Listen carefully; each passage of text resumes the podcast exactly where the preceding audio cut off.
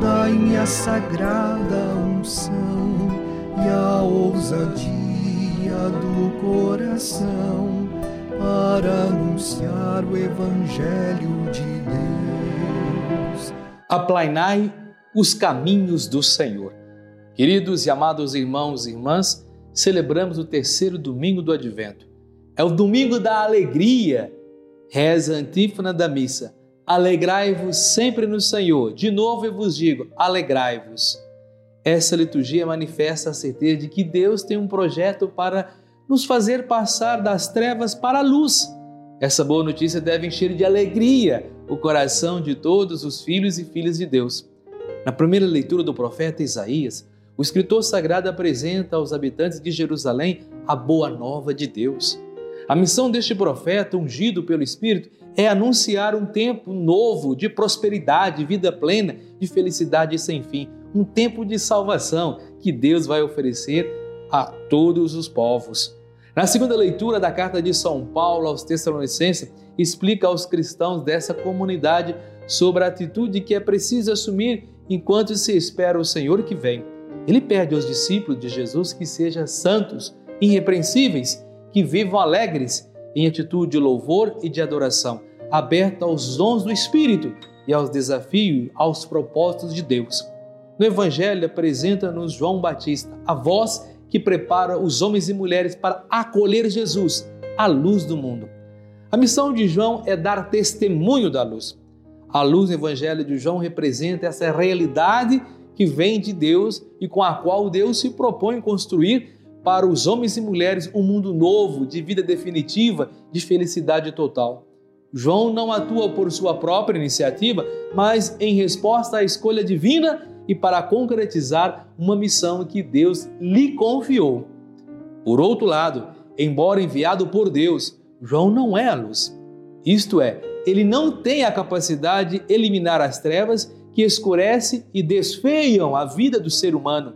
João é apenas a testemunha que vem preparar as pessoas para acolher aquele que vai chegar e que será a luz das nações e vida em abundância para as pessoas. Na segunda parte do texto, temos o testemunho de João. A cena coloca-nos diante de uma comissão oficial enviada de Jerusalém para investigar João. Na verdade, João não aceita que lhe atribua nenhuma função que possa centrar a atenção na sua própria pessoa. Ele não busca a sua glória e nem vem em seu próprio nome. A sua missão é puramente dar testemunho da luz e é para essa luz que os holofotes devem ser apontados, direcionados. É neste contexto que devemos entender a resposta de João quando seus interlocutores o convidam a definir-se. Eu sou uma voz Voz é um termo relacional que supõe ouvintes a quem é comunicada uma mensagem. A voz não tem rosto, é anônima e passa despercebida. O importante é o conteúdo da mensagem. É isso que João é, uma voz através da qual Deus passa às pessoas uma mensagem. E é a mensagem e não a voz que as pessoas devem dar a atenção. A mensagem que a voz vincula é: aplainai o caminho do Senhor. É essa mesma realidade que João é chamado a acordar no coração do seu povo. A voz, através da qual Deus fala, convida-nos a endireitar o caminho do Senhor. Na linguagem do Evangelho, segundo João, é um convite a deixar as trevas e nascer para a luz.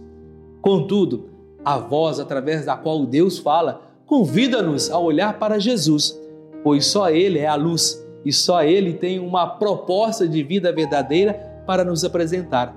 À nossa volta abundam os vendedores de sonhos, com propósito de felicidade absolutamente garantida.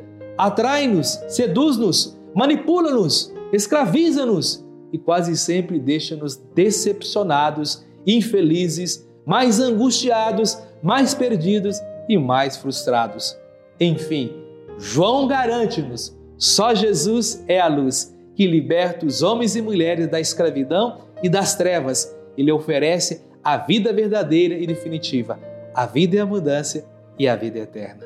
Convido a todos a compartilhar essa homilia com seus amigos e amigas nas redes sociais. Vamos juntos evangelizar. Inscreva em nossas redes sociais, ative o sininho de notificações, Comente, compartilhe, sejamos homens e mulheres do bem, comprometidos com o Evangelho de Jesus Cristo, sendo sal da terra e luz do mundo. E que Deus abençoe e proteja sempre Ele que é Pai, Filho e Espírito Santo. Amém salvação.